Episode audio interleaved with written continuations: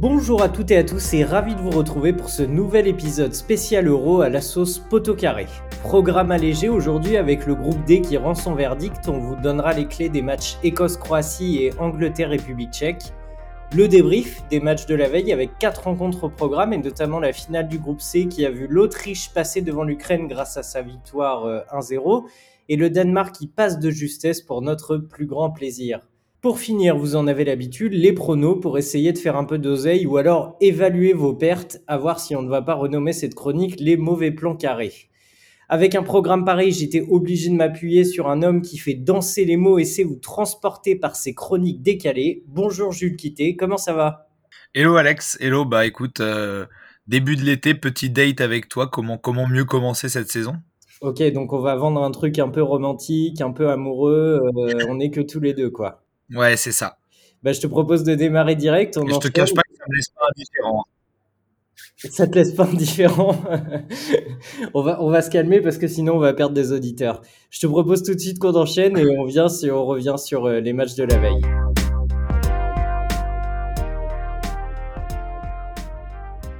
Beaucoup d'enseignements à tirer avec ces matchs du 21 juin. On vous, on vous rappelle euh, les équipes qualifiées pour les huitièmes.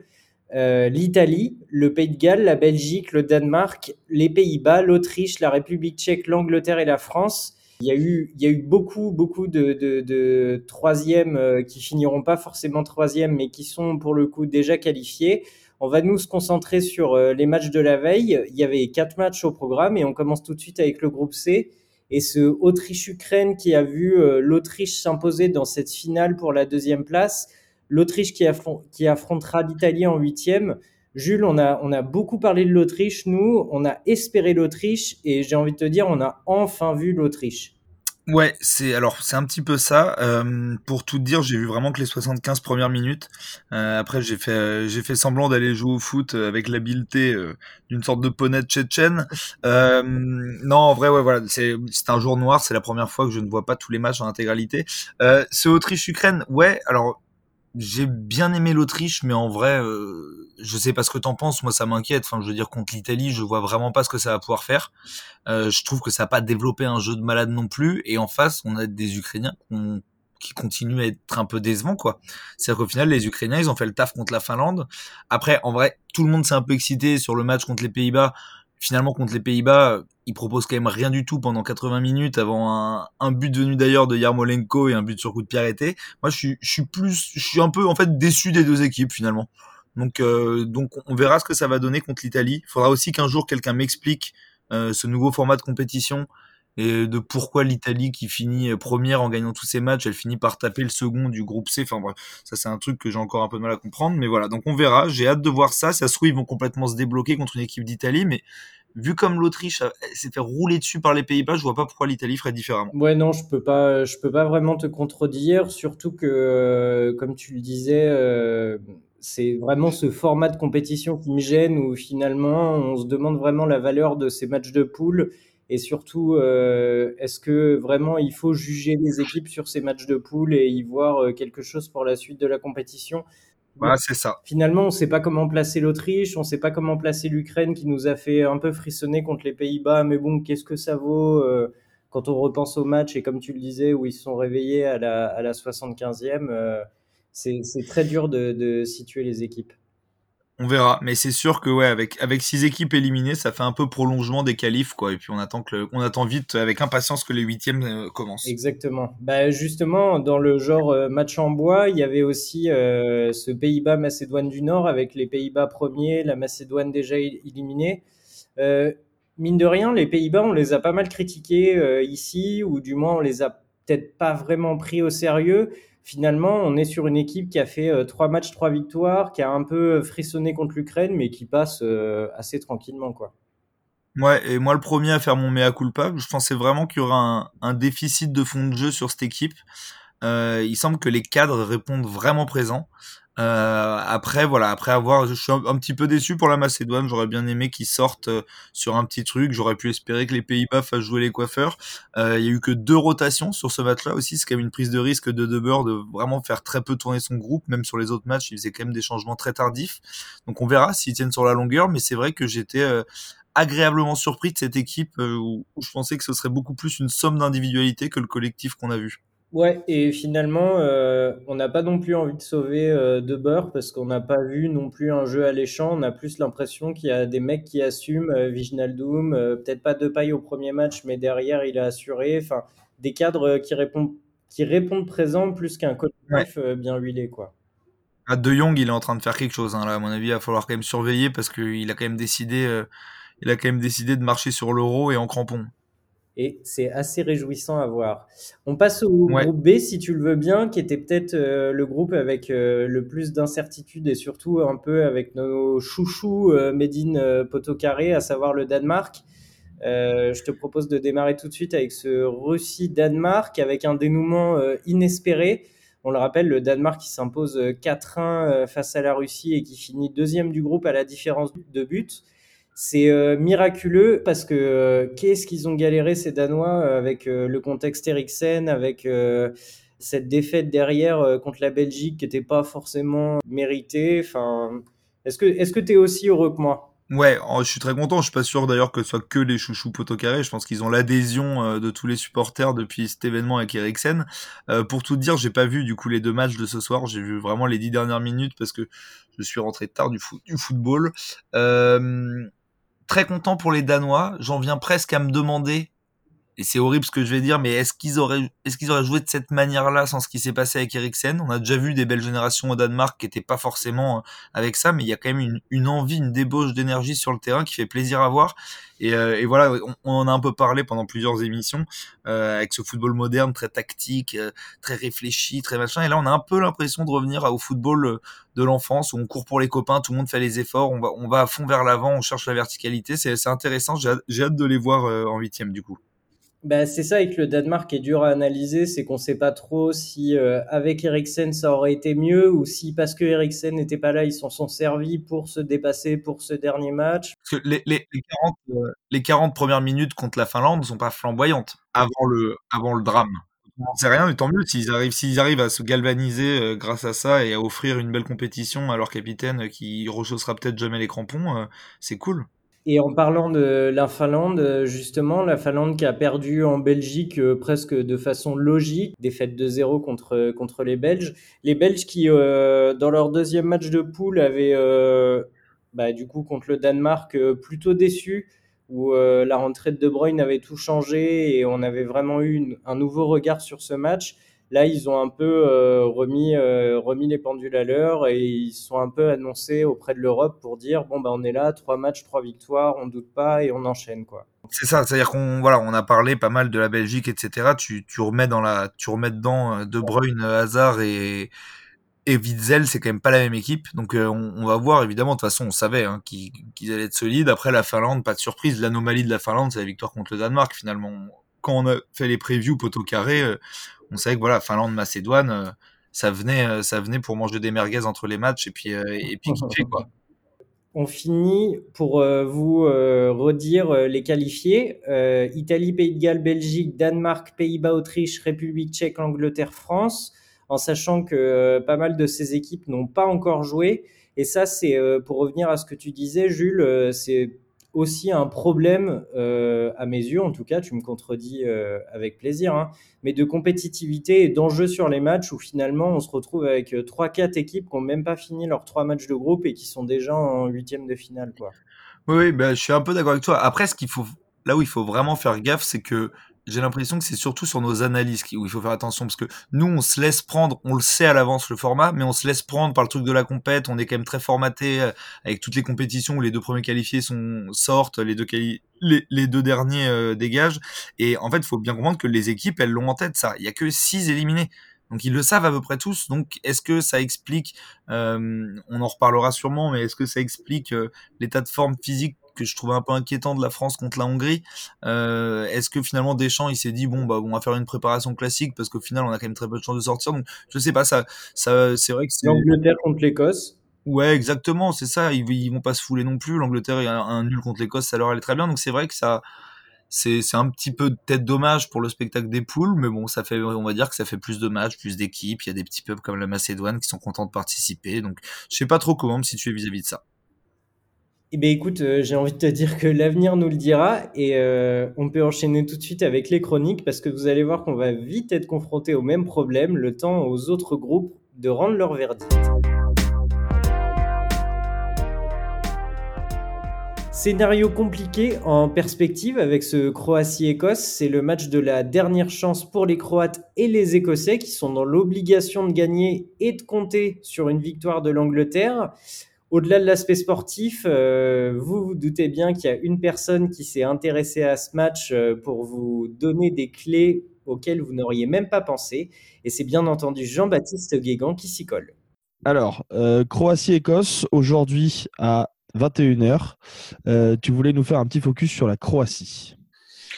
Alors la Croatie, ce fameux euh, maillot euh, rouge et blanc à damier, c'est aussi une partie de l'histoire de l'équipe de France. Cette Croatie, elle s'est systématiquement révélée finalement en rapport avec la France, que ce soit lors de la Coupe du Monde 98 et cette demi-finale absolument incroyable où la France se qualifie en passant clairement par la petite porte via justement un Lilian Thuram absolument hors de lui-même. Euh, mais aussi en 2018, où la France, une nouvelle fois, va euh, réduire à néant les rêves de victoire croates. Et ce lien particulier qu'on a avec la Croatie en tant que Français, il est lié aussi au fait que les Croates sont probablement le peuple euh, issu de l'ex-Yougoslavie qui a le plus utilisé le sport pour exister. C'est une vraie politique nationale, beaucoup plus qu'ailleurs, beaucoup plus qu'en Serbie, beaucoup plus qu'en Bosnie. Même la Hongrie, qui investit énormément dans, le football, est loin derrière les dirigeants croates, dès la fin de la guerre et dès la déclaration d'indépendance, ont fait du sport le ciment euh, de l'identité nationale croate et le moyen de les faire exister. Et donc, chaque fois que euh, les Croates se retrouvaient en compétition, ils arboraient le même drapeau, la même fierté, un engagement absolument incroyable. On se souvient par exemple des basketteurs, on se souvient des joueurs, des handballeurs. Euh, ouais, des handballeurs, et puis surtout de tous ceux qui ont joué, c'est-à-dire du water polo, en passant par finalement les, les footballeurs, même des équipes de jeunes. L'identité croate était là. Les joueurs représentaient finalement plus que même, plus que leur club. Et cette sélection avait un supplément d'âme. Euh, on l'a vu par exemple avec la Hongrie, on l'a vu avec l'Écosse contre l'Angleterre. Euh, ça dit beaucoup. Là où dans les autres pays, on suit la victoire, ou en tout cas on suit les performances, en Croatie, ils ont fait l'inverse. Ils ont mis tout en place pour que cette fameuse école yougoslave du sport favorise finalement les, trajectoires positives. Et donc, ils ont amené et mis en place toutes les conditions de la victoire. Et c'est pour ça, par exemple, qu'on a vu une sélection croate en 2018 faire des performances folles. Alors aujourd'hui, elle est vieillissante, elle est moins performante, mais elle reste, euh, en tout cas, capable de gêner nombre d'équipes. Et la revoir aujourd'hui, elle est entrée dans le paysage footballistique. Euh, la Croatie aujourd'hui est un acteur qu'on connaît, c'est un pays européen. Mm. Et il y a une certaine forme d'ironie à la voir jouer euh, contre l'Écosse, parce que paradoxalement, l'Écosse n'est plus dans l'Union européenne. Et donc, cette Croatie, euh, finalement, est un pays qui va avoir une ancienneté dans l'Europe plus importante que l'Écosse. Euh, alors, si on vous avait dit ça il y a 20 ans, on aurait tous rigolé en se disant mais qu'est-ce que c'est que ce délire? Euh, Aujourd'hui, ben, on est face à quelque chose. C'est-à-dire que la Croatie aura son mot à dire quant à l'entrée vraisemblable ou potentielle de l'Écosse dans l'Union européenne. Et le foot sera un accélérateur, c'est clair. Mm. Bon, justement, on a déjà un petit peu parlé de, de ce Écosse-Angleterre à l'occasion de ce soporifique euh, Angleterre-Écosse. Est-ce que tu penses que ce match de vendredi dernier a servi la cause écossaise? Alors, pour avoir de la famille euh, en Écosse, pour euh, m'être accroché avec ma future belle-sœur qui est anglaise, je pense que oui. C'est-à-dire que les Anglais ont très, très, très peu apprécié ce nul à Wembley dans des conditions typiquement britanniques, où clairement on s'est ennuyé, mais où finalement ceux qui ont eu le lead c'était les Écossais. Mm. Ceux qui avaient euh, finalement le plus fort engagement et ceux qui ont eu les occasions presque les plus nettes, euh, c'était les Écossais. Ce qu'ils ont montré, c'est le fighting spirit qu'on attend euh, finalement de ces joueurs issus de Grande-Bretagne. Et face à l'adversaire anglais, ils ont relevé le gant, ils ont été plus offensifs. Alors oui, la partie s'est terminée sur un 0-0, mais personne n'aurait crié au scandale si les Écossais l'avaient emporté. Et quand on regarde euh, le retour de la presse écossaise ou même les discours des supporters après le match, il y a de la satisfaction. Il y a l'impression d'avoir tout fait pour ne pas être battu par les Anglais. Et surtout, ils ont créé une énorme dépression chez les supporters justement de l'équipe de Southgate, parce que celui-ci, surtout en situation de difficulté, il n'a pas été capable de battre faut être honnête, une faible équipe écossaise. Mm. Et euh, politiquement, c'est du pain béni pour tout le monde, parce que ce qu'on voit, c'est qu'aujourd'hui, l'Angleterre, post-Brexit, est incapable de battre une Écosse qui ne demande qu'une chose, c'est son indépendance. Et qui l'a montré. Aujourd'hui, sportivement, elle est capable, en tout cas sur un terrain de foot, de tenir tête à la sélection anglaise. Et euh, alors évidemment, ce sera utilisé, euh, il y aura une certaine forme de storytelling autour de ça. Mais quand on voit les réactions, les Anglais l'ont très mal vécu parce qu'ils s'attendaient à dérouiller littéralement les Écossais, à se qualifier facilement. Ça va pas être le cas. Et surtout, ils ont rassuré personne. Mm. J'ai envie de dire, ils ont rassuré personne finalement comme, euh, comme, les Bleus après le match que le, contre la Hongrie. C'est-à-dire que vous avez le matos, mais ça marche pas. Très bien, super. Bah, merci beaucoup Jean-Baptiste. Merci.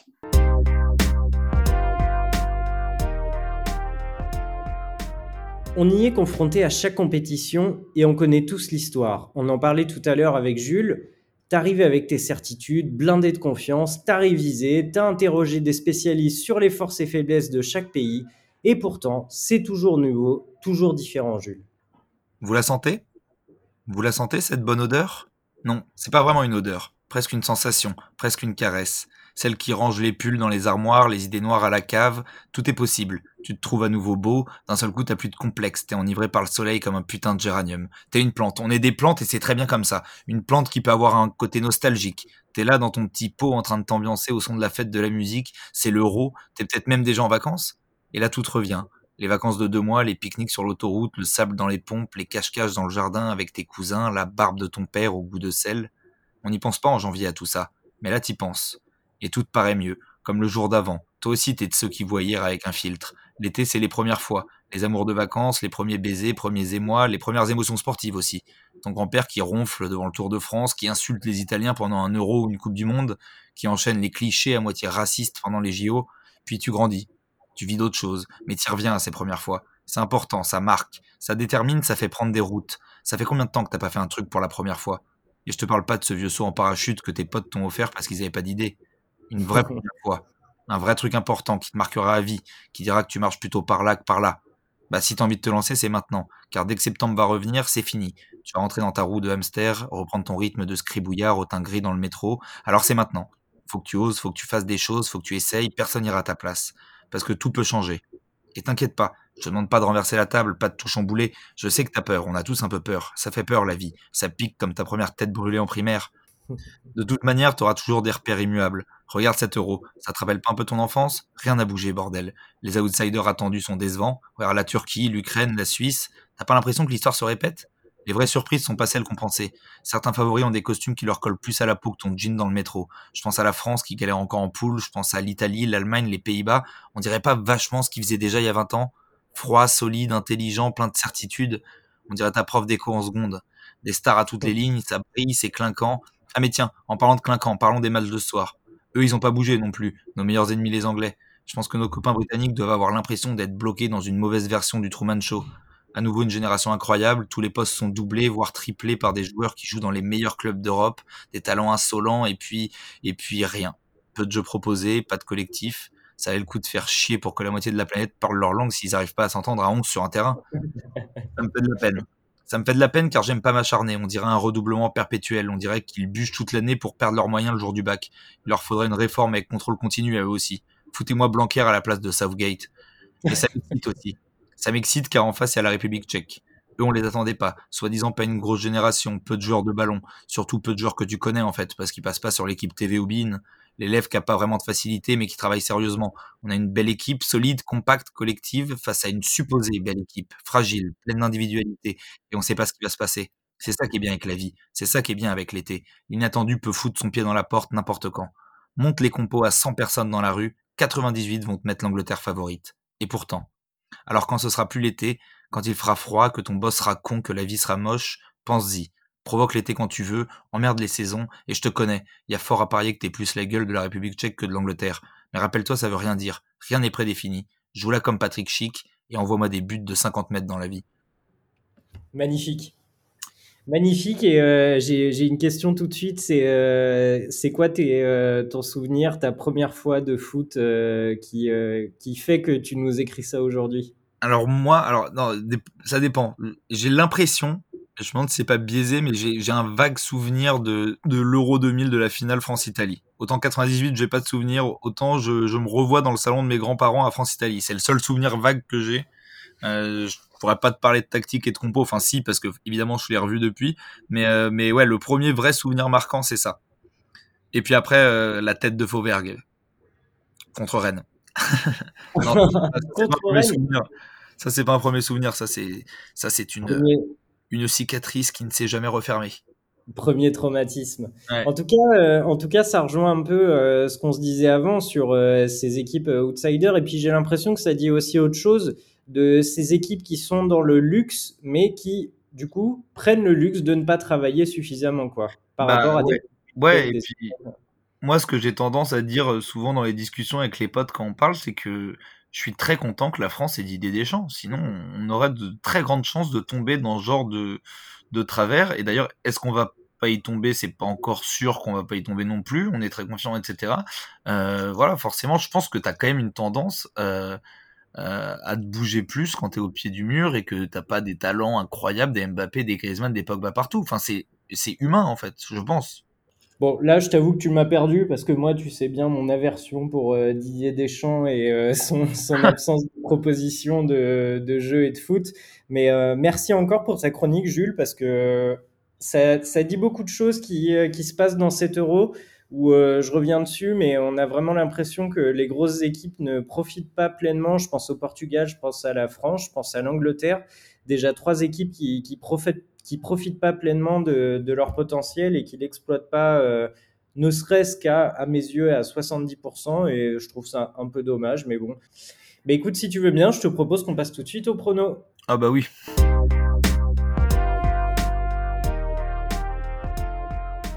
Il est temps de perdre de l'argent. Il est peut-être temps aussi, j'en parlais en intro, de renommer cette chronique euh, malheur carré ou défaite carré ou perte d'argent carré, comme vous voulez. Euh, demain, on n'a que euh, deux matchs au programme. On vous en a parlé euh, dans les chroniques. On vous a donné euh, pas mal d'indices sur ce qui peut se passer. Il y a évidemment cette finale entre la Croatie et l'Écosse. Euh, comment, tu, euh, comment tu vois ce match qui est, euh, qui est vraiment décisif? Écoute, en vrai, j'en sais rien du tout, dans le sens où ces deux équipes-là ont tellement pas proposé grand-chose sur leurs deux premiers matchs que c'est vraiment très dur. J'ai l'impression, très vague, sur le premier match, que l'Écosse a quand même plus de solidité collective. Euh, la Croatie, pour tout dire, j'étais persuadé, moi, dans, avec mon pif légendaire, que ça allait un peu se réveiller contre la République tchèque et que c'était juste le- l'Angleterre qui les avait étouffés, donc pas du tout. Euh, donc à voir. Moi, je vais miser sur le fait que la Croatie, c'est fini, quoi. Que Modric est tellement seul au milieu de terrain que c'était devant, il n'y a pas d'idée. Enfin, donc je, je vais être un, un- un vieux 1-0 de l'Écosse. Ok, on, rappelle euh, vite fait le groupe. Euh, à l'heure actuelle, la République tchèque est première à la différence de but avec 4 points, Angleterre deuxième 4 points, Croatie troisième 1 point, Écosse euh, quatrième 1 point. Et du coup, on a une, autre finale pour la première place entre la République tchèque et l'Angleterre. Est-ce que cette République tchèque va continuer à surprendre son monde et ne serait-ce qu'accrocher un match nul contre l'Angleterre, ce serait déjà un exploit, à, mes yeux en tout cas. Mais toi, comment tu le vois, Jules? Un peu pareil que toi. En vrai, euh, si, je devais te faire un choix du cœur, euh, j'irais sur un petit partout où la République tchèque se démène pour garder, euh, garder son avance. Après, voir aussi les avantages, parce que j'avoue que j'ai pas trop étudié les chemins des groupes après, donc voir les avantages qu'il y a être premier ou deuxième dans ce groupe-là. Après, j'ai peur quand même que la réalité rattrape le truc et que euh, les Anglais nous livrent un, match comme contre la Croatie qui, qui, qui, qu'ils étouffent le truc avec un but un moment parce qu'ils vont trouver la faille, peut-être que Kane va se réveiller ou quoi. Donc je pense plus, plus, plus vraisemblablement un petit 1-0 de l'Angleterre. Je, je, vous avoue, je vois pas du grand grand spectacle pour ce qui nous attend demain. Ouais, c'est vrai que c'est un groupe qui pouvait paraître emballant, ne serait-ce que par la présence de l'Angleterre et la Croatie, et finalement, euh, on s'est, euh, ben, on s'est un peu emmerdé, quoi. Il faut le dire, euh, faut le dire très clairement, quoi. Même ce, même ce Angleterre-Écosse, si on peut revenir un peu dessus, euh, a pas été. euh, a Bon, pas le été- meilleur match était clairement la République tchèque-Écosse. hein. Ouais, finalement, ouais, c'est euh, c'est le match qui, qui avait le plus de, de, de rythme et d'intensité. La Yes. Croatie, c'est ça ronronne, quoi. C'est vraiment, euh, c'est vraiment l'équipe euh, un peu soporifique du groupe, quoi. Bah écoutez, euh, sur tout ça, on va, clôturer cette, euh, cette émission. On est euh, ravis d'avoir partagé ce, petit moment avec vous. On se retrouve évidemment demain pour de nouvelles previews, de nouvelles chroniques et de nouveaux pronos qui vont vous enrichir à foison et vous rendre milliardaire. Je vous souhaite une très bonne journée et portez-vous bien.